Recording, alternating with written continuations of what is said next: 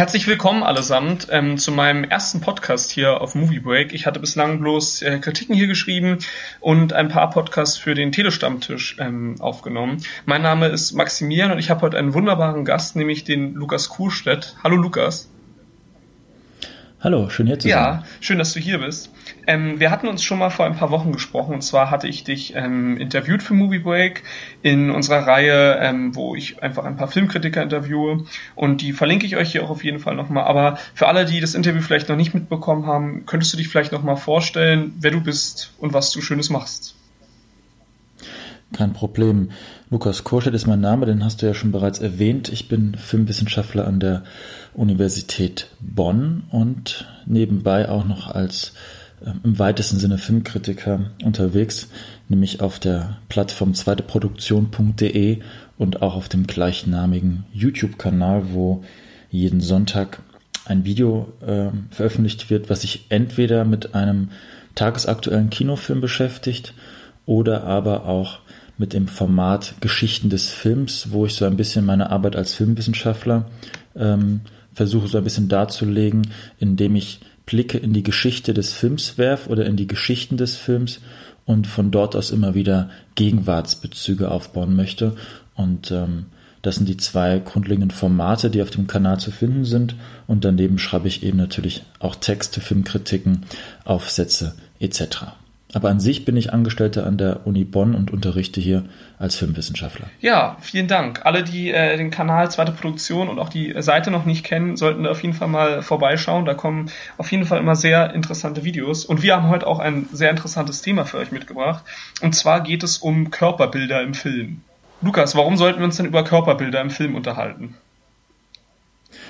Ich würde sagen, prinzipiell, weil man anhand des Films immer wieder erkennen kann, wie eine Gesellschaft gegenwärtig funktioniert oder wie sie einmal funktioniert hat. Ich glaube, wir können Filme als Kunstwerk und auch als ähm, kulturelle Artefakte betrachten, in der wir gewisse Bilder erkennen können. Und Körperbilder sind ja ähm, ganz entscheidend für unsere Gegenwart, wenn man sich die Frage stellt eigentlich, wie zum Beispiel Körper mit Identität zusammenhängt, wie Körper und Außenwelt zusammenhängt, wie Körper und Welt zusammenhängt. Und wenn man sich dann in die Filme hinein ähm, wagt und sich anschaut, wie dort Körperbilder verhandelt wird, dann kann man immer wieder Unterschiede erkennen. Aber man kann auch eigentlich so eine Art ähm, Zeit- oder Gegenwartsdiagnose machen. Und dafür sind Filme wunderbar zu nutzen. Und ich glaube, Körperbilder oder generell Körper im Bild im Film, die ja in Bewegung gesetzt werden, das ist ja das Urelement des Films, bewegte Körper. Und äh, das verliert ja einfach nicht an Relevanz, würde ich ja, sagen. Ja, das würde ich auch auf jeden Fall sagen. Und wir haben da auch, finde ich, zwei sehr zeitlose Filme gewählt um über das Thema Körperbilder zu sprechen, weil ich dann den Begriff vielleicht nochmal ganz gerne konkretisieren wollen würde, was denn mit Körperbilder überhaupt gemeint ist. Also da sind gewisse, so würde ich das zumindest fassen, den Begriff, gewisse Vorstellungen von Körper gemeint, gewisse ähm, Arten, wie Körperlichkeit gedacht wird. Und die sehen wir jetzt halt in, die wollen wir halt in zwei Filmen genauer unter die Lupe nehmen, weil es da sicherlich schwierig sein wird, sich auf das Thema zu konzentrieren, nicht über die Filme allgemein zu sprechen. Aber wir haben uns da ähm, für die Filme Der Elefantenmensch von David Lynch und von ähm, und Crash von David Cronenberg entschieden. Und ich würde sagen, einfach mal ganz chronologisch von der Reihenfolge, dass wir mit der Elefantenmensch anfangen, der im Jahr 1980 erschien. Und Lukas, kannst du uns vielleicht sagen, worum es in dem Film geht? Der Elefantenmensch ist ein Film von David Lynch, den er ähm, nach seinem ersten sehr großen Erfolg Eraserhead gemacht hat. Das Drehbuch ist aber nicht von ihm. Er hat das überarbeitet, gemeinsam mit, ähm, ach, ich habe seinen Namen gerade vergessen, berühmter Komiker.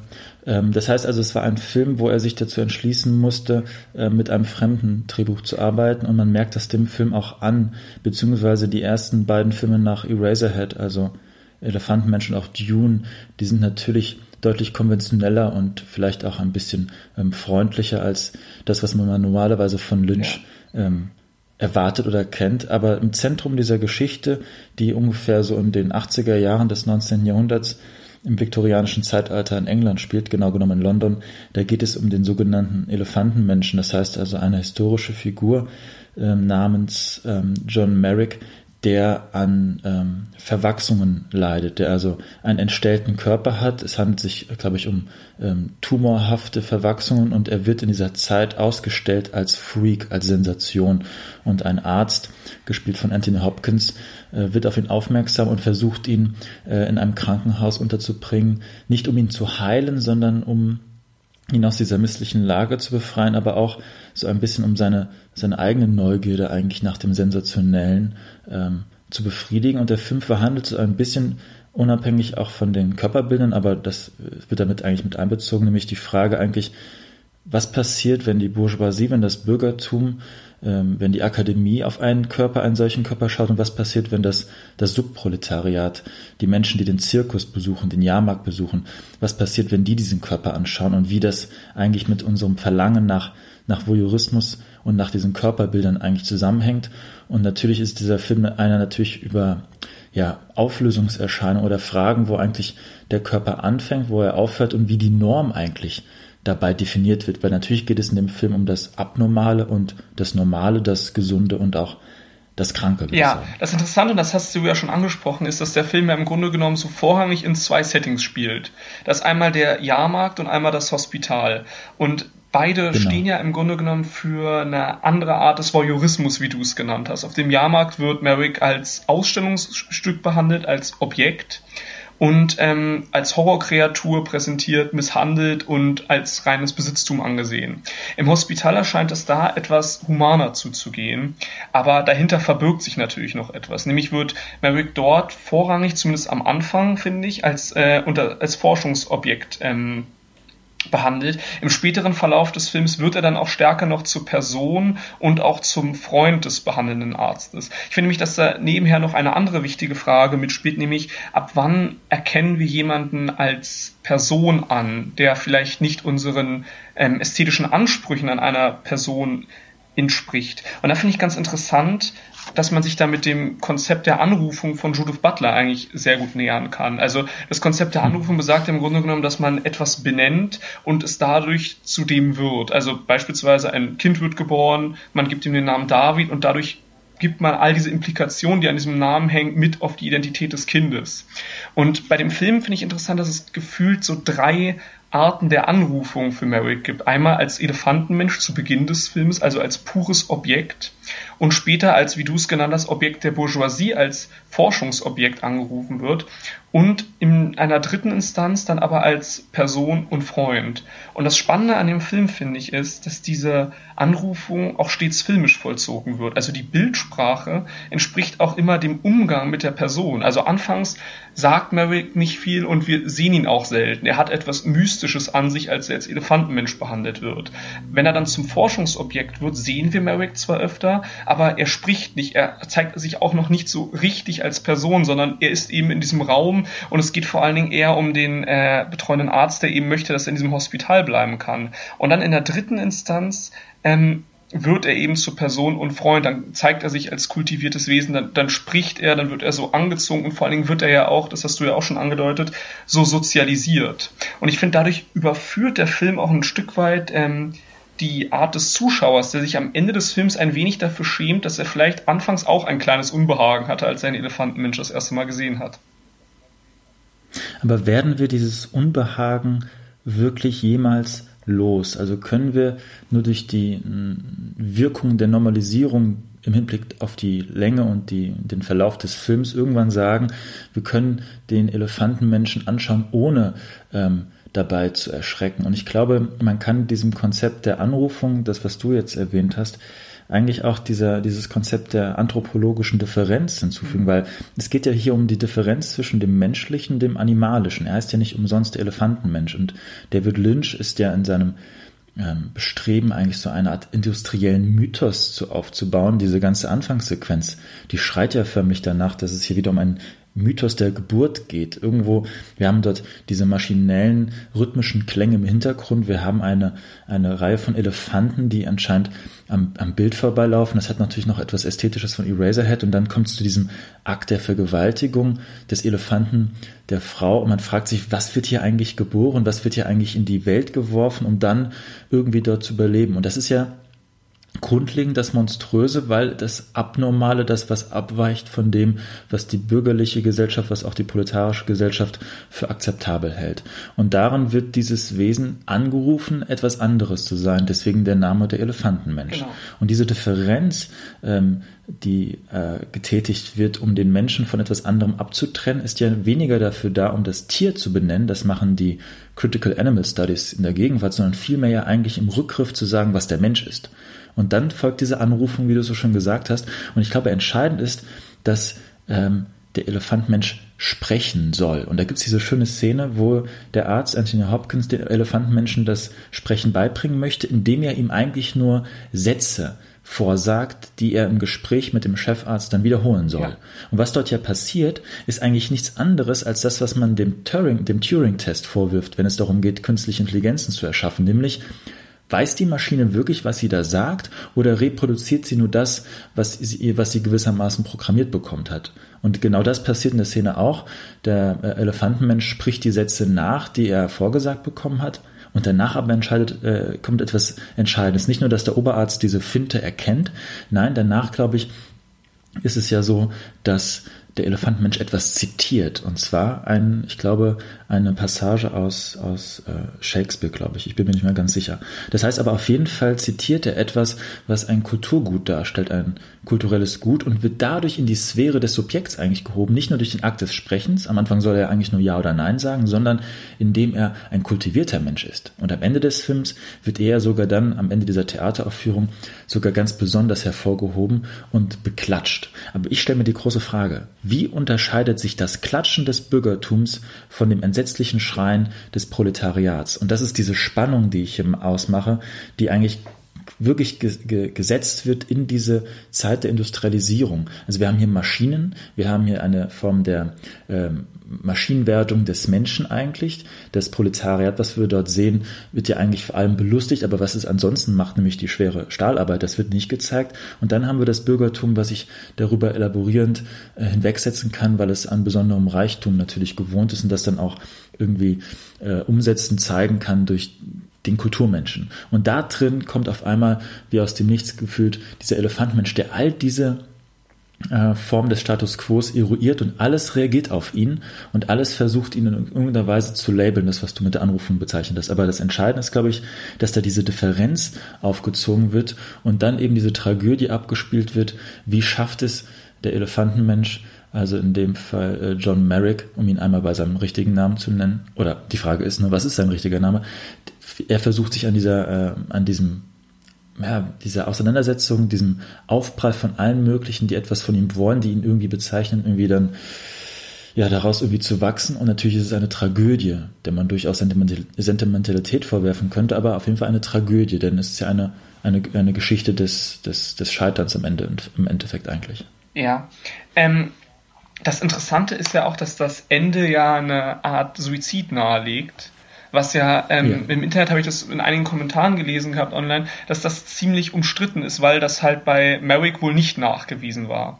Das ist vielleicht ja. auch ein interessanter Verweis von Kornberg selbst darauf hin, äh, von Kornberg, von, von Lynch selbst darauf hin, dass äh, praktisch der Film naheliegt, dass er sich selbst umgebracht hat, dass er praktisch diese Ambivalenz, nenne ich es jetzt einfach mal, ähm, nicht ausgehalten hat. Weil natürlich ist das, was das Bürgertum ihm entgegensetzt, ähm, erst einmal angenehmer für ihn das, das, das kommuniziert er ja auch, dass er sich irgendwie gefördert ja. fühlt, dass er sich irgendwie akzeptiert fühlt. Aber letztlich dafür ist halt diese, diese Szene ganz ausschlaggebend, wo der Arzt versucht, ihn unbedingt zum Sprechen ähm, zum Anim zu animieren, steckt dahinter natürlich immer ein, ich nenne es jetzt einfach mal sozialisierender Imperativ. Ein passe dich mhm. an. Er wird ja dann auch, er entwickelt ja auch weniger eine eigene Identität, als dass er wirklich zur Schablone eines kultivierten Menschen wird. Also er wird genau, er, er, arbeitet genau diesen Habitus im Grunde genommen auf. Er macht das, was man von einem kultivierten Menschen erwartet. Er kleidet sich derartig, er benimmt sich derartig. Und ähm, als Zuschauer muss man stetig die Ambivalenz mit aushalten, glaube ich, die äh, Merrick hier aushalten muss. Nämlich, dass man Merrick in seiner Gestalt kennt, dass man Merrick begleitet hat, wie ihm etwas antrainiert worden ist, dass man Merrick begleitet hat, während er Leid erleben musste, aber auch während er Anerkennung erleben musste. Aber diese Anerkennung, da würde ich dir schon zustimmen, hat stets etwas Falsches an sich. Man, man merkt halt, dass es etwas Künstliches ist, was nicht wirklich positiv ist. Es hat so ein leichtes, befremdliches Gefühl weiterhin. Und da würde ich dir komplett zustimmen, dass man als Zuschauer da nie wirklich draus befreit wird. Allerdings habe ich das Gefühl, dass eine eigentliche Entwicklung sich ganz stark bei, ich habe jetzt leider den Namen des Arztes vergessen, aber beim ähm, bei ihm, dem ihm betreuenden Arzt ähm, ausmacht. Nämlich während er anfangs Merrick als Forschungsobjekt sieht, sieht er ihn schon zunehmend als Freund. Zwar ein Freund, den er sozusagen erst selbst mit erschaffen hat, aber da habe ich schon das Gefühl, dass da eine persönliche, auch emotional, äh, auch beschützende Funktion herrscht, beziehungsweise Verantwortung herrscht. Und dann würde ich da vielleicht nochmal so eine Art, äh, ich nenne es jetzt einfach mal vorsichtig, Rückzugsort drin sehen in der Beziehung zwischen dem Arzt und Merrick weil ähm, da man das Gefühl hat, dass man dort irgendwann mal einen ehrlichen Austausch erlebt. Ich frage mich tatsächlich, ob dieser ähm, private Rückzugsort innerhalb einer Freundschaft zwischen zwei Männern so existieren kann, wenn wir äh, den Raum beachten, in der dieses Private stattfindet. Denn er ist kein Patient in einem Krankenhaus, denn in diesem Krankenhaus sind nur diejenigen Patienten, die geheilt werden können, heißt es am Anfang, weswegen es ja auch den Konflikt gibt, ob man ihn dort behalten, lassen, behalten kann oder ob man ihn wieder ähm, loswerden muss ja. im, im, im, eigentlichen Sinne. Und er hält, behält diesen Status deswegen, weil es anscheinend ein politisches Bestreben seitens der Monarchie gibt, die ein Interesse daran hat. Und hier ist diese hm, dieses, dieses machtpolitische Element ganz entscheidend, weil alle haben ihre Hände irgendwie im Spiel oder besser gesagt an ihm und versuchen mit ihm etwas zu beweisen. Er wird deswegen nicht zu einem Subjekt, weil er immer ähm, eigentlich gewissermaßen ein, ein Körper ist, an dem eine Aktion oder an dem ein Zweck irgendwie ähm, gezeigt werden soll, nämlich der Zweck, wie eine Art Wolfsjunge kultiviert, sozialisiert zu werden, als ein Ausstellungsobjekt, und zwar genauso wie im Jahrmarkt wie im Theater. Das heißt also, diese Subjektwerdung ist irgendwie immer eine gebrochene oder nie eine vollständige. Und das ist auch das tragische Element. Und ich frage mich, ob diese Freundschaft zu dem Arzt tatsächlich dann so eine Art ähm, Erlösungselement hat, denn der Raum, in dem sich die beiden dann ja auch immer wieder befinden, befindet sich im Krankenhaus selbst. Und das Krankenhaus selbst ist ja wiederum auch eine dispositive Machtordnung, die nichts anderes sagt, als er darf dort jetzt wohnen, er ist dort jetzt wohnhaft, aber was ist das für eine Wohnung, in der er nur einen Ausblick hat auf die Spitze einer Kathedrale, die er dann äh, nachbaut, quasi wie so eine Art äh, Klöckner von Notre Dame Referenz, denn er ist ja im weitesten Sinne auch eine solche monströse Figur, wie es der Klöckner darstellt, und er zeigt durch seinen Akt des Bauens dieser Kathedrale seine Kultiviertheit oder besser gesagt seine Fähigkeit, Kultur zu erschaffen, was ja auch im anthropologischen Sinne durchaus eine Theorie ist, zu sagen, das macht den Menschen aus. Aber diese Kathedrale bleibt immer in diesem privaten Raum verhaften und ich habe auch nie das Gefühl, dass diese Kathedrale, das, was er dort baut, tatsächlich in irgendeiner Weise von den anderen so anerkannt wird, wie er selbst wiederum im Umkehrschluss ausgestellt wird als etwas Besonderes. Und das meint das sowohl Monströse wie eben auch das, ähm, das andere, das, was man ähm, beklatschen kann, auch im Theater. Und das ist dann wieder dieser Punkt. Was macht das Klatschen vom Schreien des Entsetzens eigentlich, äh, was ist da der Unterschied? Und ich glaube, oder ich, ich zweifle daran, dass diese ähm, Beziehung zu dem Arzt tatsächlich in der Form eine hm, Erlösung oder eine Auflösung dieses Konflikts darstellen kann. Und die Frage nach dem tragischen ähm, Freitod, Selbstmord oder wie auch immer gearteten Suizid, ähm, er bringt sich ja um, indem er das macht, was er sein Leben lang nicht machen kann oder nicht kann aufgrund seiner Krankheit, aufgrund der körperlichen Verformtheit, nämlich zu schlafen eigentlich ja wie ein Mensch, der sich in sein, in ja. das Bett liegt. Er muss ja immer aufrecht schlafen. Und ich frage mich, ob das so die schlussendliche ähm, parabelhafte Auflösung des Konfliktes ist. Also er, der nie ein, ein Mensch der, der Norm ist, oder der Norm zumindest des 19. Jahrhunderts, versucht, diese Norm im symbolisierten Moment des Schlafens wie ein normaler Bürger ähm, durchzuführen. Und das muss immer in dem Fall der Moment der Zerstörung sein, beziehungsweise der Moment des Todes. Und deswegen ist dieser Film auch so parabelhaft, glaube ich, weil er natürlich sich fragt, was ist das Menschliche hinter dem Monströsen und zugleich natürlich, was ist das Monströse im Menschen, also in der Gesellschaft. Und in diesem Spiel hat der Film etwas sehr eigentlich sanftmütiges, was man bei Lynch ansonsten nicht kennt und was ich, um auf den äh, Beginn unseres Gesprächs zurückzukommen, was ich dem Film ähm, nicht vorwerfe, aber eben sage, es ist eine Produktion, in der Lynch ein Regisseur war, der Zugriff auf das Drehbuch hatte, der das Drehbuch bearbeiten durfte, der aber nicht das Recht auf den Final Cut hatte. Und dementsprechend wirkt dieser Film deutlich konventioneller als das, was man sonst kennt. Und ich glaube, diese Konventionalität ist es auch, die dann diese abgerundete Parabelhaftigkeit ähm, auslöst, während diese vielen Elemente, wo man Schornsteinsequenzen, Maschinen, Industrie, Rauch und dann auch diese mythischen äh, Sequenzen mit der Geburt, das ist, glaube ich, sehr, sehr Lynch und alles, was drumherum ist, auch natürlich die Auflösung, die Mise en scène, die Blickinszenierung, das ist alles sehr klassisch und sogar eigentlich ja der, der letzte Song von äh, Samuel Barber, der gespielt wird, äh, der, der berühmte Klassiker, dieses sehr traurige, kraftvolle Lied zum Abschluss und dann im Abspann natürlich wieder die Jahrmarksmusik, die so ein bisschen diese Abrundung mhm. macht. Es fängt mit der Jahrmarksmusik an und es endet auch. Und das sind diese klassischen Elemente, die diesen Film so rund machen ähm, und dadurch weniger äh, lynchhaft, aber auf jeden Fall herausragend, weil das ist das Letzte, was ich noch hinzufüge, indem wir diesen Konflikt an dieser Figur zeigen, wie die Figuren und wie die Menschen um ihn herum äh, auf ihn ähm, einwirken oder auf ihn reagieren, zeigen wir die Ambivalenzen des Körperlichen und zeigen die ähm, Grenzen, die gesprengt oder verändert werden, wenn etwas ähm, in die Gesellschaft kommt, was nicht der Norm entspricht. Und das heißt, das Körperbild hier ist eins der Herausforderungen, eines, welches viel stärker auch von der Gesellschaft verarbeitet werden muss und nicht nur gewissermaßen eine Tragödie des jeweiligen Individuums ist. Und das macht dieses Körperbild hier so entscheidend ähm, spannend oder aus, aussagekräftig, weil es eine vergangene Zeit, nämlich das Ende des 19. Jahrhunderts zeigt, in der dieses Monströse, das Interesse auch etwas an etwas Mythischem, etwas Übernatürlichen eigentlich auf die harte Ratio der Industrialisierung trifft und hier eine unfassbare Spannung entsteht, in der viele verschiedene irgendwie Interesse daran haben, aber äh, im Endeffekt diese Ambivalenz nicht ähm, aufgelöst werden kann. Und die Ambivalenz ist die Ambivalenz des Körperbildes des Monströsen. So würde ich das versuchen zu interpretieren, ohne diesem Film jetzt so eine Art Schablone aufdrücken zu wollen. Aber man versucht ja, ähm, sich einen Sinn zu erreimen, hermeneutisch, was das alles eigentlich sein soll. Ja, ich würde nur ähm, einen Aspekt noch hinzufügen wollen, den ich auch am Anfang schon mal angeführt ja. hätte, nämlich die, die Rezeption des Zuschauers. Weil ja. der Elefantenmensch ist ja im Grunde genommen zweierlei Gesellschaften ausgesetzt. einerseits der Gesellschaft im Film, andererseits aber auch der Gesellschaft praktisch, die sich diesen Film ansieht. Und das meinte ich eigentlich mit dem äh, mit der Beziehung zwischen ihm und dem Arzt. Nicht, dass das die Auflösung des Konflikts, die Auflösung der Ambivalenz bedeutet, sondern dass das praktisch ein Moment ist, der Hoffnung gibt. Das, mhm. so, so, sehe ich das, weil ich, ich, ich glaube schon, dass man sagen kann, dass das Klatschen im Theater was anderes ist als das ähm, erschreckte Schreien am Anfang auf dem Jahrmarkt Nämlich in dem Sinne, dass es sich in der Realität Merricks einfach anders anfühlt. Das, das sieht man ja auch im Theater, dass er sich davon durchaus gerührt fühlt.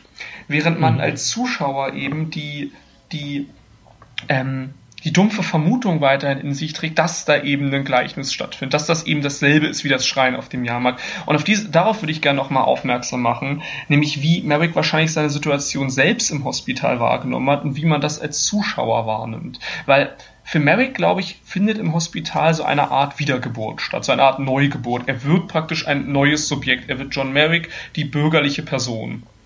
Ähm, und du hast ja schon darauf hingewiesen, dass er äh, zu dieser bürgerlichen Struktur, äh, Person unter Machtstrukturen wird.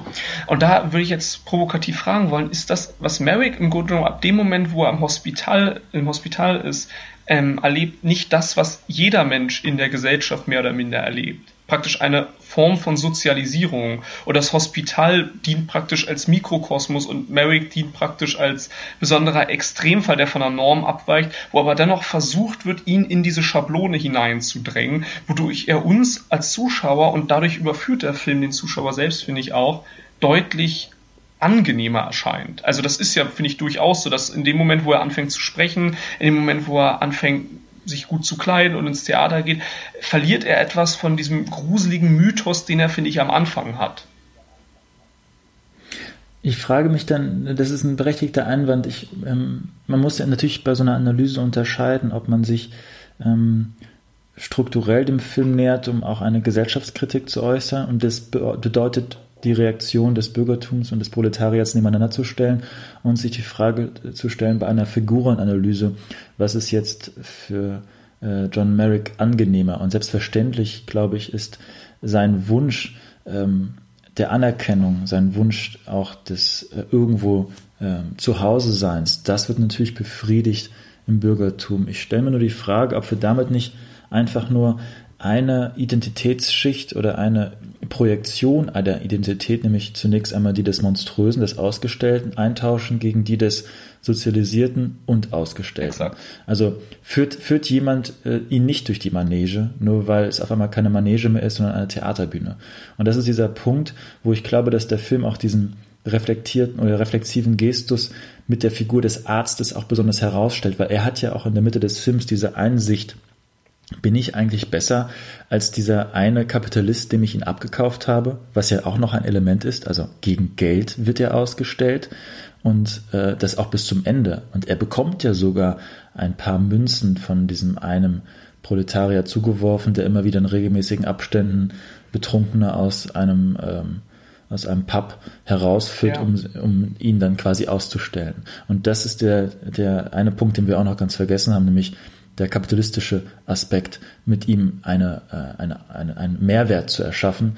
Und dieser Mehrwert in dem Fall bei der Kultur ist es, glaube ich, tatsächlich, ich bin mir nicht so ganz sicher. Ich glaube die ganze Zeit, dass das Publikum, dass die Menschen, die zu ihm hochschauen, selbstverständlich in irgendeiner Weise davon gerührt sind, dass jemand, dem sie das nicht zutrauen wollen oder können, dass der auch selbstverständlich auch etwas äh, von ihnen selbst hat und dass sie sich darin so ein bisschen spiegeln können. Auf der anderen Seite aber auch, dass sie bewusst dieses Monströse, also das, was sich nicht spiegeln lässt, auch beibehalten wollen. Das ist quasi wie jemand, der äh, sich dann so auf die Schulter klopft aus einem liberalen Geist heraus und sagt, schau an, wir sind so mhm. liberal, wir haben sogar das Monster integriert und deswegen klatschen wir uns eigentlich selbst zu. Und das ist der Punkt, wo ich auch nicht glaube, dass der ähm, Arzt über diesen Punkt hin, hinwegschaut, obwohl er diese Freundschaft entwickelt. Und das ist auch der Punkt, wo ähm, John Merrick als Figur auch nicht mehr als Instanz insofern eine Rolle spielt, als dass äh, natürlich er darunter mehr Gefallen findet. Aber wenn er wirklich daran Gefallen finden würde, würde er, glaube ich, diesen Freitod nicht wählen. Ich glaube, er spürt sehr wohl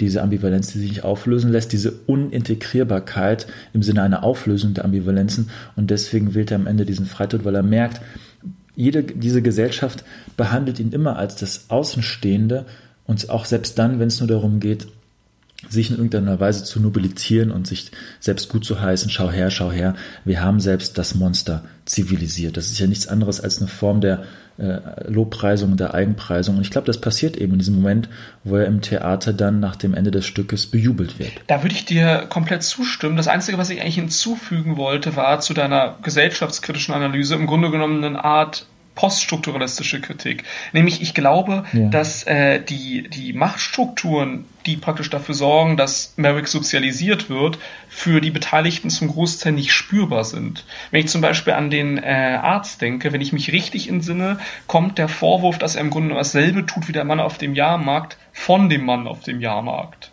der ihn praktisch ja. damit konfrontiert. Und erst dann kommt ein kurzer Moment, wo er danach kurz nachdenkt, Moment, könnte es wirklich sein, dass es dasselbe ist? Und das, glaube ich, ist das Interessante an, an, an dieser zweiten Hälfte, dass ich glaube, alle Beteiligten nicht genau realisieren, was sie Merrick antun und gleichzeitig Merrick nicht richtig realisiert, was ihm angetan wird. Weil ich würde ja. dir komplett zustimmen, dass in diesem in, in diesen langen Szenen, auch wo sich unheimlich viele Leute darum prügeln, ihn mal kennenlernen zu dürfen, das hat ja dieses, dieses Moment der Attraktion, dieses auch einmal den Elefantenmensch sehen zu dürfen, was ja dann äh, gegengestellt wird zu dem anderen, der dauernd irgendwelche Trunkenbolde ins Zimmer holt und ihn präsentiert und das wird ja sehr stark ähm, gegenübergestellt und findet ja auch circa zeitgleich im Film statt. Ähm, das mhm. Interessante ist eben nur, dass das eine nicht spürbar ist für Merrick und sein Umfeld. Weil Merrick kommuniziert auch nicht derartiges, sondern Merrick bringt sich einfach irgendwann mal um. So als ob er einfach ein tiefes Unbehagen hat, dass weiterhin irgendetwas nicht stimmt, was er aber nicht zuordnen kann und was auch keiner der liberalen Gesellschaft zuordnen kann. ich bin mir nicht sicher, ob er sich einfach nur irgendwann umbringt oder ob das auch bedingt durch das Parabelhafte der Erzählung, die er einen humanistischen Anspruch hat, dass das der Höhepunkt ist. Was du ansprichst, dass er nicht merkt, was ihm widerfährt und dass die anderen nicht merken, was sie ihm antun, das mag vielleicht auch der Blindheit der Gegenwart geschuldet ja. sein, die Blindheit in dem Fall der Person aus ihrer Zeit heraus, die nicht sehen, was sie dort antun und was wir wiederum mit unserem Blick auf solche Menschenbilder ja dann und was ja auch Lynch mit dieser Form der Mythologisierung dieser Geschichte schon in den 80er Jahren ja getan hat. Das heißt, das ist ja gerade dieser interessante Aspekt eigentlich, diesen Film zu nutzen, um ihn als eine Art ähm, Blick durch die Zeit zu betrachten, indem wir dann auf eine Vergangenheit blicken, in der eben diese Blindheit vorhanden war. Und ich glaube tatsächlich, bis zum Ende bleibt etwas nicht zu kommunizierend, äh, nicht zu kommunizierendes übrig. Ich glaube auch, dass sich ähm, Merrick bis zum Ende nicht so ausdrücken kann oder etwas sprachlich nicht zu verbalisierendes ist, was er nur ausdrücken kann durch die Geste, durch seinen ähm, tragischen Abgang, der äh, darstellen soll, dass etwas nicht aufgelöst werden kann, also auch nicht in einen sprachlichen Akt umgewandelt werden kann, weil es keinen Empfänger gibt und weil ich glaube auch, dass es keinen Sender gibt, der das das Medium losschicken kann, damit es irgendwo ankommt. Und diese Unvereinbarkeit in einer Welt, in der klar wird, dass diese Spannung zwischen den beiden Schichten, die sich auf den Elefantenmenschen stürzen, ja immer größer wird oder größer werden wird. In dieser Welt ist eben kein, kein Platz. Und wir können wiederum heutzutage den Film, der selbst eine Abstraktion davon ist, nutzen, um ein, um ein Menschenbild zu erkennen, der eben das Monströse, das äh, ausgestellt ist. Und die Frage ist tatsächlich, existiert dieses Monströse heute noch oder wie würden wir auf dieses Monströse umgehen? Und das ist ja das Schöne, was du vorhin so ein bisschen angesprochen hattest, nämlich wie reagiert eigentlich der Zuschauer, also das, der zweite Zuschauerkörper, wir im Kino, wir äh, vor, vor der DVD zu Hause, wir, äh, die den Film jetzt schauen, wie, wie, wie reagieren wir auf diesen Körper? Und da bleibe ich dabei, auch wenn man irgendwann auch sich vorstellen kann, ja, da ist John Hurt unter einer Maske und ja, er spricht langsam mit uns und er bewegt sich anders und er kleidet sich anders diese anthropologische Differenz, die ganz bewusst da ist, die bleibt und die möchte Lynch auch gar nicht auflösen, sondern eine Tragik darin ja. zeigen.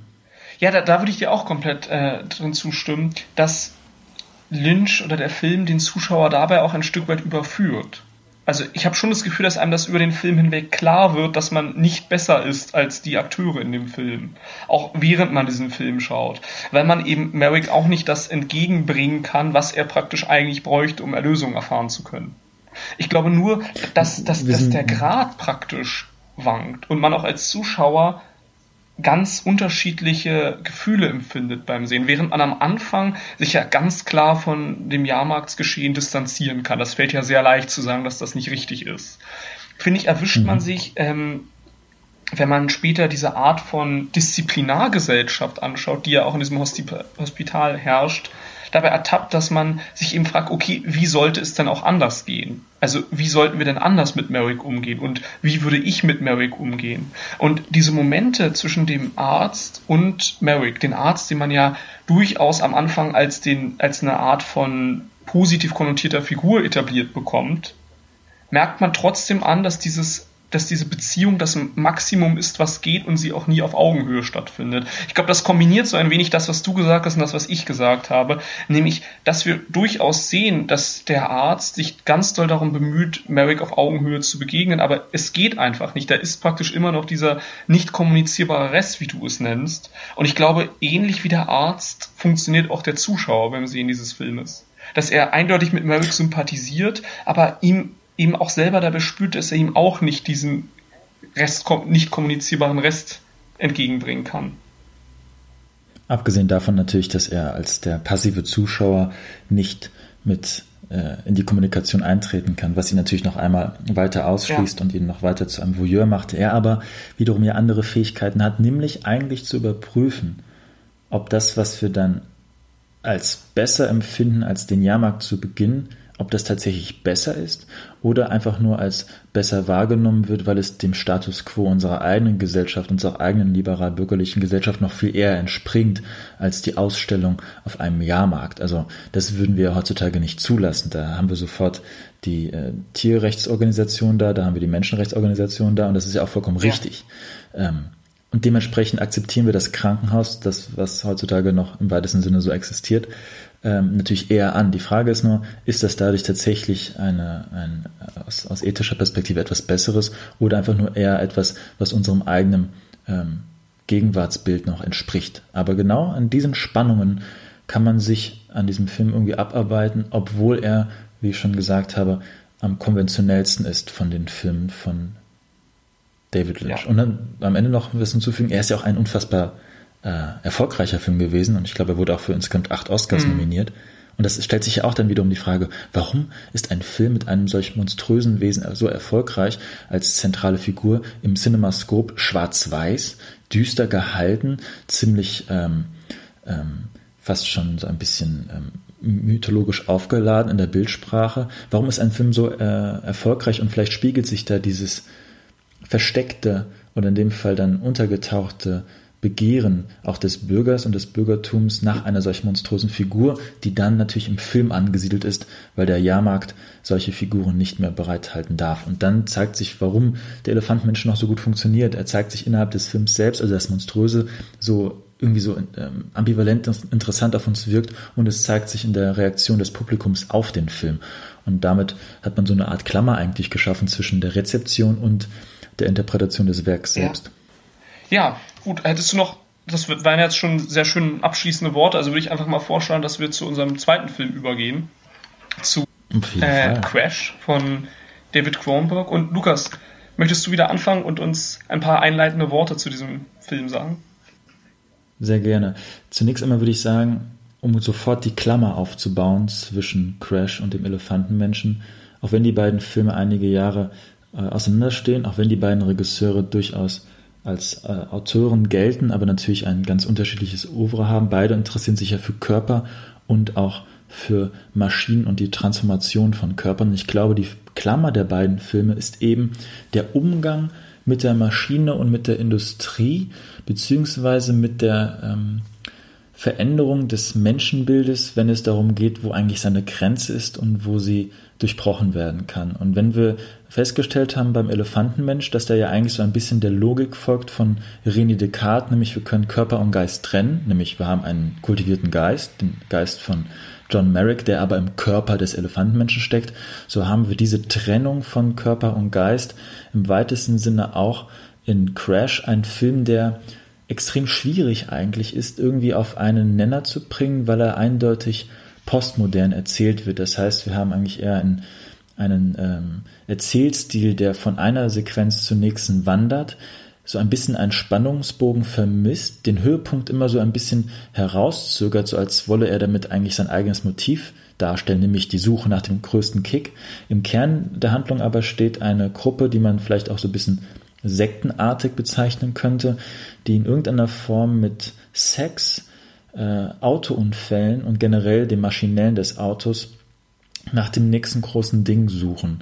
Und das wiederholt sich in so einer Art elliptischen Schleife, in der es auf irgendeinen Höhepunkt zusteuern soll, aber der Film selbst, äh, so könnte man aus klassischer Erzählperspektive behaupten, natürlich dem, der krankt es an eigentlich Handlung, aber im Kern stehen diese besonderen Momente oder die Momente, in der äh, ausgestellt wird, nämlich der Körper, der Körper, der transformiert wird, der Körper, der zerstört wird, der entfremdet wird und der Sexualakt als mh, hm, Form der Befreiung im Hinblick auf das, was äh, der Körper macht, wenn er äh, zerstört wird durch einen Crash. Und das ist natürlich das Zentrum des Films, der Crash an sich. Und man fragt sich die ganze Zeit, was ist der Crash? Also der Aufprall des Menschen auf die Welt, die irgendwie nicht mehr ausreicht oder braucht es tatsächlich den Crash der Bewegung, wenn zwei Körper aufeinander knallen im, im, Sexual, im, im sexuellen Akt oder natürlich die Körper in Geschwindigkeit gesetzt durch die Maschinen, wenn die Autos aufeinander rasen. Und ich glaube aber hier haben wir diese Verbindung. Also es geht auch hier um Körper, die sich transformieren und um die Frage eigentlich, wie wir den Körper definieren in einer Zeit, in der normale Körperbilder anscheinend implodieren, so wie auch beim Elefantenmensch. Ich würde direkt mal mit einer für mich ziemlich interessanten Szene ähm, einsteigen wollen. Nämlich gibt es eine Szene, ähm, wo James und Gabrielle, also zwei Charaktere dieser besagten Sekte, in einem äh, Auto Sex haben. Und zwar hat Gabrielle eine Narbe am Bein und diese Narbe wird praktisch anders verwendet. Also sie dient praktisch als, ja, als könnte man so sagen, sie muss praktisch als Vagina herhalten. Und genau. ich finde, diese Szene ist ganz ausschlaggebend für diesen Film, weil es auch in diesem Film, das würde ich nämlich noch als Gemeinsamkeit zu den Elefantenmenschen zufügen wollen, um eine Verschiebung der Grenzen des Normalen bzw. des Abnormalen geht. Und in diesem Film sehen wir, finde ich, ganz stark, wie etwas wie Begehren, das für uns sehr körperlich wirkt, das für uns sehr normal wirkt, über den Körper hinauswachsen kann, sozusagen in Anführungsstrichen pervertieren kann und äh, Dinge als Objekte der Begierde sehen kann, die ursprünglich in unserer Wahrnehmung nicht so gedacht sind. Und auch hier finde ich steckt wieder, das hast du ja schon angedeutet mit dem mit der Bezug auf die postmoderne Erzählweise, ein poststrukturalistisches Element drin, nämlich das Verschieben von eben von eben, ja, wie sagt man das am besten? Ja, das Verschieben des Objekt der Begierde, finde ich. Also, yeah. das finde ich an diesem Film ähm, sehr eindrücklich. Und das macht vor allem die Kameraarbeit ja. aus. Wir müssen uns nur die erste Sequenz anschauen. Dort wird ein Hangar gezeigt, vollkommen kontextlos, in der eine Frau, die eine unserer Hauptfiguren sein wird. Und wir wissen ja, alle Figuren bleiben im Endeffekt Rätsel. Aber das, dazu kommen wir gleich. Aber wichtig ist, sie wird gezeigt, wie sie eigentlich den Koitus mit dem Flugzeug sucht, wie sie ihre entblößte Brust an der kalten metallischen Oberfläche reibt und dann erst kommt ein Mann dazu. Und erst dann wird dieser Sexualakt, der erst mit der Maschine stattfindet, auch gewissermaßen anthropomorphisiert, also mit einem Menschen weitergeführt, wodurch es dann zu eigentlich zu einem äh, Dreier kommt zwischen der Maschine und den beiden Menschen. Und das Entscheidende ist, wie hier die Kamera eigentlich diese Sequenz aufnimmt, denn sie unterscheidet nicht, und das ist dieses Besondere an, an, an dem Film als solchen, das Kameraobjekt, der Apparat an sich filmt unterschiedslos die Gegenstände und hier haben wir eindeutig keine Hierarchie, wie die Gegenstände behandelt wird. Also der Blick ist eigentlich bei der Maschine, die gezeigt wird, genauso sanft wie bei dem Körper der Frau, der gezeigt wird. Und das durchzieht diesen Film. Und das ist, würde ich auch sagen, dieser poststrukturalistische Ansatz auf ästhetischer Ebene, nämlich, dass die Kamera keine Unterscheidung macht zwischen den Objekten und den Subjekten, die keine Subjekte mehr sein wollen. Deswegen haben sie auch keine Hintergeschichte. Deswegen besitzen sie keine Biografie.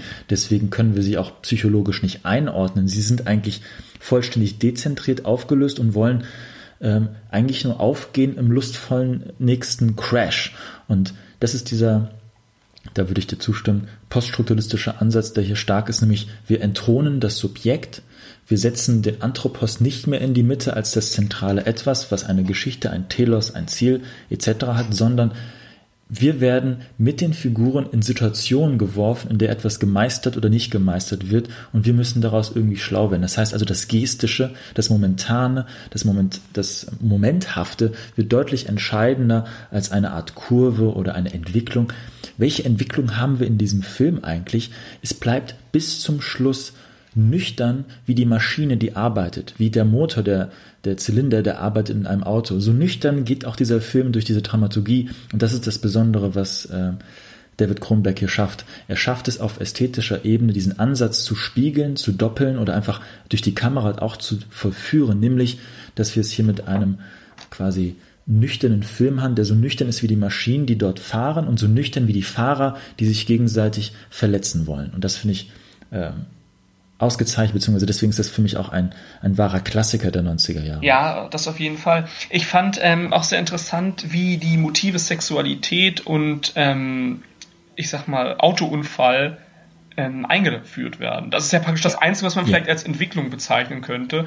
Dass sie praktisch, genau, oder als Auslöser. Ja, ja genau, dass sie praktisch beide ähm, Motive vorgestellt werden und dann mehr oder weniger zusammengeführt werden. Und da gibt es, da würde ich dir auch zustimmen, es gibt ja ganz viele Szenen, wo ähm, Berührungen an Maschinerie auch sexuelle Reize auslösen. Das aber gerade die am Anfang, würde ich auch sagen, wo es zu diesem, wie du es nennst, Dreier ähm, kommt, sehr ausschlaggebend, ja. dass dieser Film nicht moralisiert. Also dieser Film sagt dir auch Nein. zu keinem Punkt, dass das irgendwie was Schlechtes ist, sondern er stellt es dir mehr oder weniger als Zuschauer einfach vor. Und das Interessante ist, dass es sich ja um einen Fetisch handelt, der gerade beim ersten Mal schauen sehr, sehr kontraintuitiv erscheint. Und ähm, mhm. den dir dieser Film aber mehr oder minder aufzwingt und dadurch ja auch irgendwie zu der Bedeutung des Kinos selbst wieder zurückfindet, nämlich die Konfrontation mit dem Fremden, mit dem, was man praktisch nicht kennt. Und das ermöglicht er dir ja praktisch per Excellence, wenn er dir gar keinen Kontext dazu gibt, sondern dich einfach in diese Stimmung praktisch hineingleiten lässt und dich zum Mitschwingen mehr oder minder zwingt.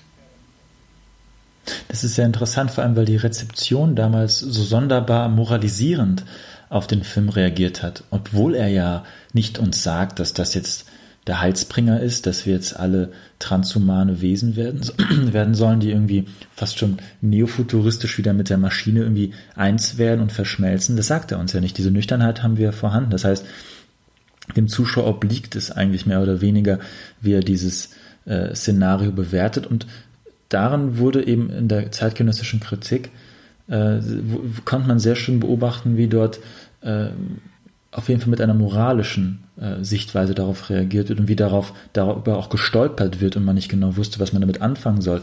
Und wenn man nun jetzt den Blick wiederum wendet und sagt, wir schauen aus der Gegenwart, also des 21. Jahrhunderts, auf diesen Film, auf die 90er Jahre, auf das Körperbild der 90er Jahre, dann stellt sich ja schon die Frage, wie viel Nihilismus eigentlich in diesem Film steckt und wie viel Nihilismus dieser Film eigentlich widerspiegelt, der sich vielleicht in den 90er Jahren an so einer Endbewegung auch der Postmoderne breit macht, nämlich was ist denn nun eigentlich das Echte? Was ist nun das Authentische? Mhm. Wir haben zunächst einmal die großen Geschichten, die großen Erzählungen, Lyotard etc., der Postmoderne, alle dekonstruiert.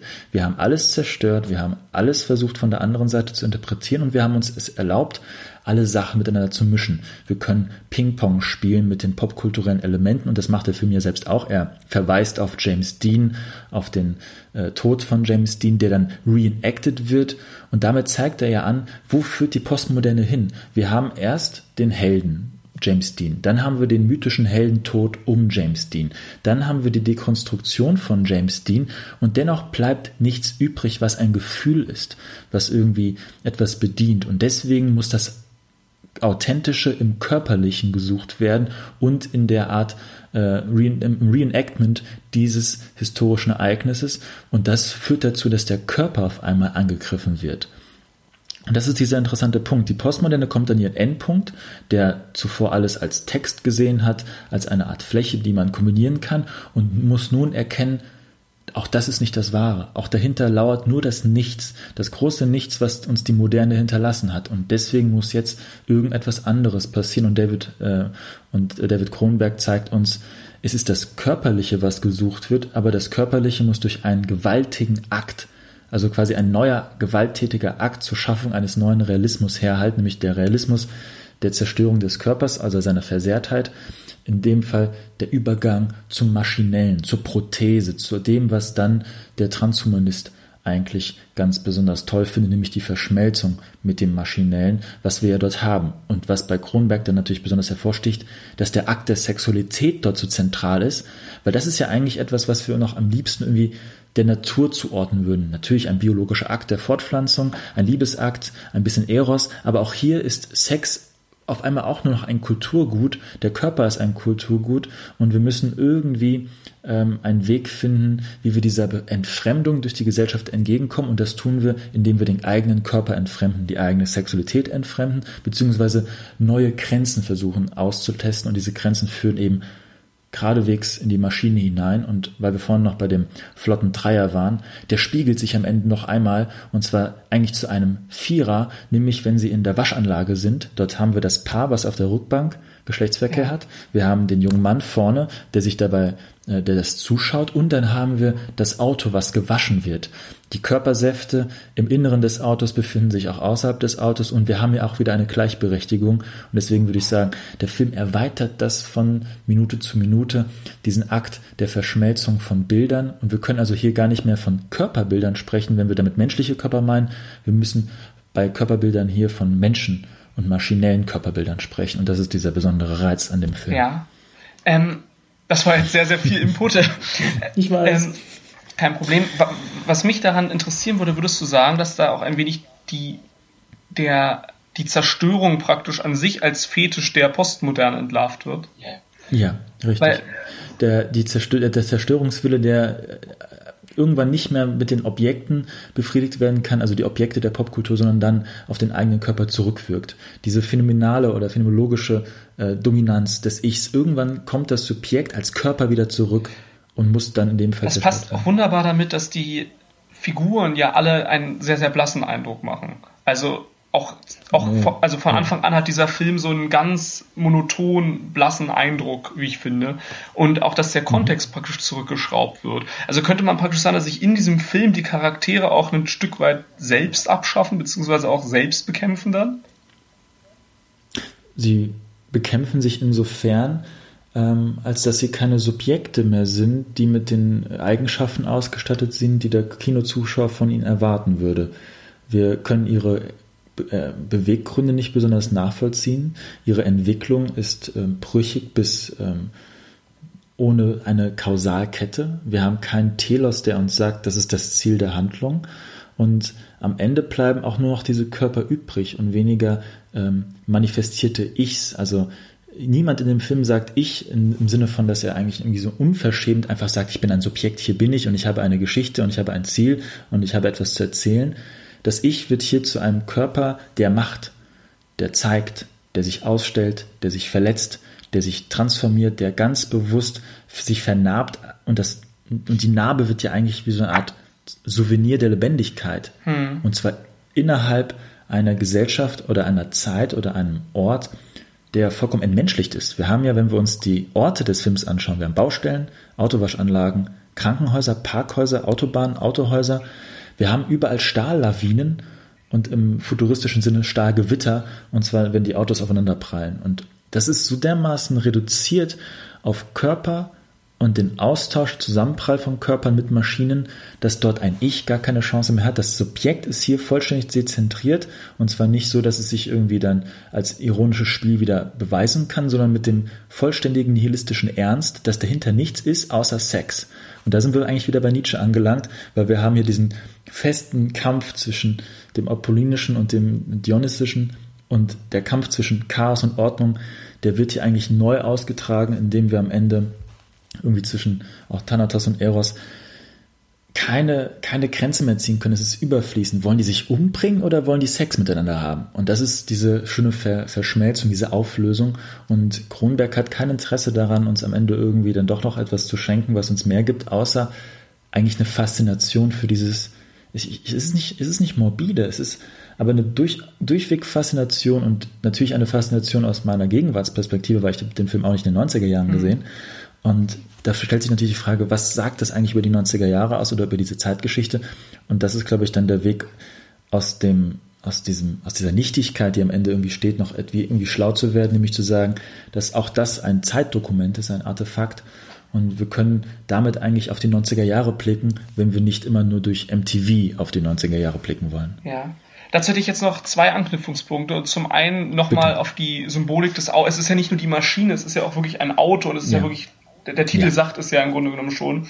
Ähm, es ist ja sicherlich auch eine, eine, eine, Suche nach dem Biologischen wieder. Also praktisch nach mhm. dem Motto, wenn ich im Kopf alles destruiert habe, wenn ich alles praktisch kaputt gemacht habe, dann hilft ja praktisch nur noch das Rückbesinnen auf das eigentlich Erlebbare. Also im Sinne von, genau. ich werde verletzt, ich erlebe einen Adrenalinkick, derartiges, was ich praktisch wirklich fühle und was ich auch schwer zerstören und destruieren kann, weil es einfach stattfindet.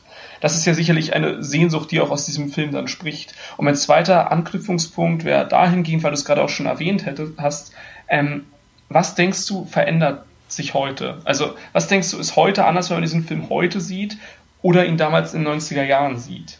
Weil du hast ja schon gesagt, dass die Rezeption in den 90er Jahren sehr moralisierend war. Und da müsste man sich ja fragen, wie die Rezeption heute ist. Also ich habe mal im Internet so ein wenig rumgeschaut, was so neuartigere Kommentare zu dem Film sind. Wenn man sich jetzt auf Moviepilot oder auf YouTube einzelne Kritiken durchliest, da sieht man, dass der Film entweder für genau die von uns angesprochenen Punkte wertgeschätzt ähm, wird oder aber eher als nicht moralisiert, sondern eher als langweilig dargestellt wird. In dem Sinne, warum soll ich mir so einen Schwachsinn eigentlich angucken? Warum soll ich mir angucken, wie sich Leute irgendwie daran aufgeilen, dass sie Autounfälle erleben? Ja, ähm, zwei Antworten. Ich glaube natürlich, die, die Sehgewohnheiten äh, hegemonaler Erzählstrukturen heutzutage im Kino, im Hinblick darauf, wie Filme teurer werden, wie Filme normierter werden, wie Filme gewisse ähm, Einspielergebnisse erreichen müssen, und zwar in einer Prognose, bevor sie produziert werden.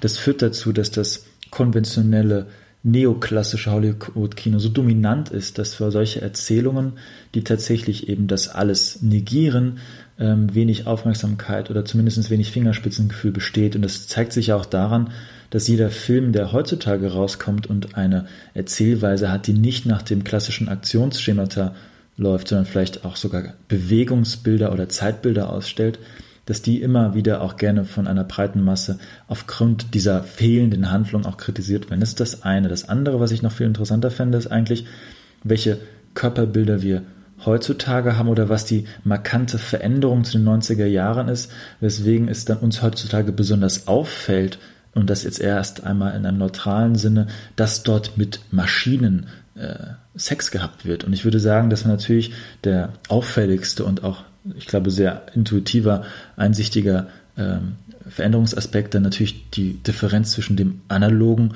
und dem Digitalen ist und wir natürlich dadurch eine Veränderung auch wiederum des Körperlichen haben, welches in das Virtuelle transferiert wird. Und wir haben ja einen 90er-Jahre-Film, der ja, ähm, und wir wissen ja, was ähm, David Kronberg danach gemacht hat, nämlich Existenz. Ähm, da haben wir schon den Film, der diesen Übergang dann forciert, der den Körper als einen virtuellen Körper betrachtet, der in einer Spielebene ähm, sich transformiert und dort neue Körperbilder schafft. Und zwar interessanterweise bei ihm noch im Gegensatz zu Matrix aus dem gleichen Jahr deutlich ähm, analoger im Hinblick auf die Ästhetik dieser Körper, die sich deformieren und die sich verändern, sprich auch wie die Techniken eingesetzt werden. Kronberg ist ja ein großer Freund des der, der, der, der analogen Technik bei seinen Körperbildern und er, und er setzt dort ja weniger auf, auf digitale Effekte, die Körperbilder erschaffen. Und da sieht man aber diesen Übergang und heutzutage eben wäre ein solcher Film ähm, nicht mehr zeitgemäß, weil er dann wahrscheinlich in irgendeiner Weise als Science Fiction um ähm, oder umkodiert werden müsste, weil eben, ich glaube, dieser Moment, in der die Maschine auf ein äh, postmodernes Subjekt trifft, was kein Subjekt mehr sein möchte, sondern was seinen Körper wiederentdecken möchte, eben eine tatsächlich äh, sehr sehr starke Sache der 90er Jahre oder der ausgehenden 80er, 90er Jahre ist und wir heutzutage eben im Zuge der Digitalisierung ein anderes Körperbild haben und dafür müssen wir andere Filme suchen. Aber das ist tatsächlich dieser ähm, besondere Moment, wo man dann eben erkennen kann, ähm, wie dieser Film als Artefakt funktionieren kann. Mhm. Und bevor wir dann vergessen, Crash und auch den Elefantenmenschen irgendwie so nebeneinander zu setzen, es ist ja eine schöne Möglichkeit, auch als Filmwissenschaftler solche zwei Filme zusammen zu denken. Und zwar unabhängig davon, dass sie von verschiedenen Regisseuren sind, dass sie von verschiedenen Studios sind, dass sie aus unterschiedlichen Jahrzehnten sind und dadurch auch eine andere Produktionsbedingung hat. Wenn wir sie als Art, ästhetische Artefakte abklopfen und untersuchen, dann ist es uns sehr wohl möglich, einen Blick auf sie zu werfen und sie zu vergleichen. Und ich habe am Anfang mich für den Vergleich zu René Descartes stark gemacht. Beim Elefantenmensch im Hinblick darauf, dass wir dort eine klare Trennung von Körper und Geist haben, im Hinblick auf den Elefantenmenschen als ähm, John Merrick und als Elefantenmenschen. Und in Bezug auf Crash würde ich sagen, ist der René Descartes-Bezug deswegen so stark, weil er interpretiert ja den Körper und den Geist deswegen auch getrennt, weil der Körper im Grunde wie eine Maschine funktioniert, wie ein Uhrwerk, welches dementsprechend auch der Maschine angegleicht werden kann. Das nehmen die Futuristen aus Italien wieder auf und schätzen ja gerade daran, dass eigentlich Maschine und sogar Gehirn sich im Wesentlichen nicht unterscheiden. Es gibt halt eine gewisse größere Kompliziertheit. Und Crash haben wir eindeutig die Idee, dass auf einer körperlichen Ebene Maschine und Körper sich nicht unterscheiden und vor allem ganz besonders nicht auf der sexuellen äh, Ebene auf der Ebene des Eros. Und genau das ist die Verbindung, wo ich sagen würde, wir haben hier unterschiedliche Körperbilder zwischen zwei Filmen der 80er und der 90er Jahre, aber die Gemeinsamkeit ist eigentlich, wie im Grunde Körper und Geist ausgespielt oder ähm, charakterisiert werden und wie sich daraufhin dann Körperbilder entwickeln und dieses Crash-Körperbild, das lässt mich auch nicht wirklich los. Ich finde diesen Film zu faszinierend. Da bin ich wahrscheinlich mittlerweile auch distanzlos geworden. Ja, ähm, was ich auch interessant, was ich da noch hinzufügen würde, dass es in beiden Filmen auch ein Stück weit darum geht, ob und wie Geist Körper überwinden kann. Weil genau. die, die, Begierde ist ja in Crash deutlich stärker als das Naturgesetz an sich, sage ich mal. Und in der Elefantenmensch geht es ja im Grunde genommen darum, wie man diese körperlichen Deformationen durch Geistlichkeit praktisch ausgleichen kann, um zu einem gesellschaftlichen mhm. Wesen werden zu können. Und in dem Sinne würde ich dir auch zustimmen, du hast ja gesagt, du hast am Anfang auf unserer Besprechung zu Crash jetzt gesagt, dass das für dich ein Klassiker der 90er Jahre ist. Ich würde beide Filme tatsächlich als äh, Klassiker werten wollen, weil ich finde, dass beide Filme auf eigenartige Art und Weise zeitlos sind. Also du hast jetzt ganz stark den, den ja. historischen Kontext auch stark gemacht, aber ich finde eben auch, dass beide Filme Themen verhandeln und da komme ich wieder auf das poststrukturalistische Argument, was ich jetzt zweimal angeführt habe, ähm, zurück. Themen vertreten, die ständig ein Thema sind, die einfach Dauerbrenner sind, sage ich mal. Also einmal beim Elefantenmensch eben dieses, wie kann sich etwas anderes in Anführungsstrichen in die Gesellschaft eingliedern und in Crash eben, wie geht man mit eskapistischen Lüsten um, wie geht man mit Eskapismus um und wie erwächst Eskapismus? Weil das ja interessant ist, dass dieser Film diese Fragen nur stellt und nicht beantwortet. Also ich finde, man hat schon dauerhaft die Fragen im Kopf, wie kam es jetzt dazu? Warum ist das jetzt so, warum ausgerechnet Autos, also jetzt von der symbolischen Ebene abgesehen, sondern ganz auf die Handlung fixiert. Und man bekommt eben von dem Film keine Antworten und wird mit den Fragen mehr oder weniger entlassen, aber er wirft sie erstmal auf. Aber findest du die Figuren in Crash sind eskapistisch oder was meinst du mit der äh, mit dem Begriff des Eskapismus hier im Kontext von Crash? Na, ich meine damit, ich, ich meine Eskapismus in dem Sinne, dass beide ja versuchen, äh, nee, nicht beide, dass die Figuren in Crash versuchen, einen Ausbruch zu erhalten. Dass mhm. beide eben mhm. versuchen, praktisch aus ihrer Realität auszubrechen. Ja. Und das auch mit Wiederholung. Okay. Weil, weil ich will nämlich dann insistieren, und das wäre dann, wenn du den Eskapismusbegriff so auslegst, ähm, dass es quasi eine gewisse Spannung gibt, weil wie machen sie das, indem sie sich eigentlich in das Weltliche, in das Dinghafte, in das Vorgefundene, in das, was ihr Bewusstsein auf, äh, ähm, aufsaugt oder was auf, wie, wie sie ihr Bewusstsein lenken, vollkommen versenken. Also eigentlich nicht irgendwie ins Metaphysische oder Sphärische gehen, sondern tatsächlich im Dinglichen, im Körperlichen, im Jetzt, in Gegenwart, im Moment sind. Also eigentlich das Gegenteil von dem Eskapismus ja. im Sinne von Ausflucht vor der Realität. Also sie, sie fliehen vor der vor der postmodernen Realität, würde ich sagen. Genau, das ist quasi so eine, genau, es ist ein postmoderner genau. Eskapismus, genau. Der aber wieder zurückführt zu einem genau. festen Körper. Und dieser Körper, das finde ich, und das ist ähm, vielleicht der Punkt, wie wir diesen Film in die Gegenwart ziehen können, weil was verhindert, was verhandelt er denn, wenn nicht Formen der Vulnerabilität? also der Verletzlichkeit. Und wie wird das heutzutage konnotiert und wie konnotiert das dieser Film? Der Film macht das als etwas Erstrebenswertes oder zumindest als etwas, was die Figuren in ihrem ähm, masochistischen Verlangen tatsächlich sich selbst zufügen wollen. Die Formen der Verstümmelung sind Formen der Verlebendigung. Und heutzutage ist Vulnerabilität ein auch ein politischer Begriff, der die Verletzbarkeit von Körpern, mhm. sei es in der öffentlichen Versammlung, sei es in der Öffentlichkeit, sei es die Körper von äh, Minderheiten oder von diskriminierten Gruppen, da ist die Vulnerabilität eine ganz andere Konnotation, ein ganz anderes Argument, nämlich etwas, was strukturelle Gewalt meint, die auf einen Körper ähm, oder an einem Körper sich abzeichnet und zeigt, dass diese Welt und diese Gesellschaft verändert werden muss. Die Jungs und Mädels in Crash dagegen suchen die Vulnerabilität als ein Zeichen, lebendig zu sein, weil ansonsten sie anscheinend sich so entfremdet haben von all dem, dass äh, nicht mehr, nicht mehr viel übrig bleibt, außer, und das ist dieser großartige äh, Moment früh im Film, die Autos und die Autobahnen zu beobachten und sich die Frage zu stellen, werden das eigentlich mehr Autos? Werden das weniger Autos? Wo sind die ganzen Autos hin? Und ich muss da unfreiwillig an Rear Window von Alfred Hitchcock denken, mhm.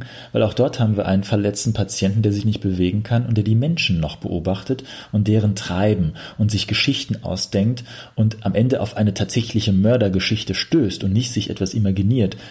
Die Hauptfigur in Crash schaut sich auf einmal Autos an und imaginiert sich seine eigene Verletzbarkeit, mhm. aber er es wird sich keine Geschichte herausstellen. Er beobachtet keinen Mord in einem dieser Autos und fragt sich, was ist dahinter? Also es gibt diesen Telos nicht des, des voyeuristischen Blickes, es gibt nur noch das Begehren und das Begehren ist auf einmal das Auto und nicht mehr nur der Körper, sondern Körper und Auto, beziehungsweise Autokörper und Menschenkörper. Und das sind diese wunderbaren Dinge, die man aus einem Film ziehen kann, wenn man ihn eben nicht nur als Unterhaltungsgut, als Gebrauchswert begreift, sondern als etwas, was uns so viel über die Zeit zeigen kann. Und das ist, glaube ich, um einmal ein kleines Plädoyer einzupflegen, eine, eine Hauptaufgabe auch desjenigen, der sich mit Filmgeschichte beschäftigt. Ja. Zeitdiagnose, ja. Gegenwartsdiagnose. Ja, und das und, äh, und in dem Sinne finde ich auch, dass beide Filme, wie du jetzt schon mit dem Beispiel gerade auch hergeleitet hast, auch politisch hochaktuelle Filme sind. Also ja. eben Crash, der Rückblick auf die Postmoderne. Und ähm, der mhm. Elefantenmensch stellt auch, finde ich, von, von dem historischen Kontext losgelöst die Frage, wie man mit dem anderen in der Gesellschaft umgeht. Und da gab es ja vor kurzem beispielsweise einen Rechtsstreit, wo es um den Mindestlohn in äh, Behindertenwerkstätten ging. Ja. Und das sind ja auch Fragen, die diese Filme mehr oder weniger aufwerfen. Also wie, also in, in, in, in der Elefantenmensch, wie erkennen wir andere an, weil ich finde, das wurde bei deiner Analyse noch nicht ganz klar. Also du hast schon problematisiert oder beziehungsweise wir haben schon problematisiert, was praktisch das Bürgertum falsch macht oder inwiefern es sich mit dem äh, Jahrmarkt am Anfang gleicht, aber eben nicht, wie man da rauskommt, also was man da hätte mhm. besser machen können. Und in dem Sinne, finde ich, geht es mir auch bei der Elefantenmensch so, dass Fragen aufgeworfen werden, die keine Antwort finden, die einem verzweifelt zurücklassen und mit dem man dann aus dem Film hinausgeht. Und das finde ich, sind generell immer Qualitäten von sehr guten Filmen, wenn sie keine Antworten liefern, sondern eben Fragen in die richtige Richtung stellen. Das wäre so mein Input. Oder, oder, generell Fragen stellen, die äh, verschüttet gegangen sind. Also ja. Verfremdung herstellen äh, im Hinblick darauf, dass wir nicht das Gewohnte sehen, sondern uns damit auseinandersetzen müssen, was wir nicht kennen oder nicht mehr kennen oder zu lange nicht mehr erkannt haben. Und daran krankt es ja auch im großen Teil am Gegenwartskino, was uns nur noch genau das gibt was wir so schon immer wollten. Und dementsprechend sind äh, Filme, die davon abweichen, immer wieder besonders zu verteidigen. Und in dem Fall auch diese beiden, ich stimme dir zu, zeitlose Klassiker. Beim Elefantenmenschen, da müsste, würde ich mir, würde ich wahrscheinlich mit mehr Bauchschmerzen dabei einschlafen. Bei Crash kann ich das ähm, problemlos unterschreiben. Aber tatsächlich, ja, wir können diese Filme nutzen, um zu sehen, dass dort ein Diskurs verhandelt wird, ein Diskurs, der in die Gegenwart ragt und der uns etwas über die Vergangenheit sagt und dadurch erst können wir auch die Gegenwart bestreiten. Alles andere wäre, ich glaube, vermessen und ahistorisch. Ja. Okay, Lukas, vielen Dank. Dann würde ich sagen, machen wir jetzt hier mal ein Ende. Wir haben jetzt eine ganze Menge besprochen. Genau. Ja, wir sind auch noch einigermaßen in der Zeit, die du vorgeschlagen hast, ungefähr eine Stunde. Ja, haben wir gut gemacht. Na dann. Ja, es hat mich sehr gefreut. Es hat mich ebenso gefreut. Danke und bis zum nächsten Mal. Tschüss. Bis zum nächsten Mal. Tschüss.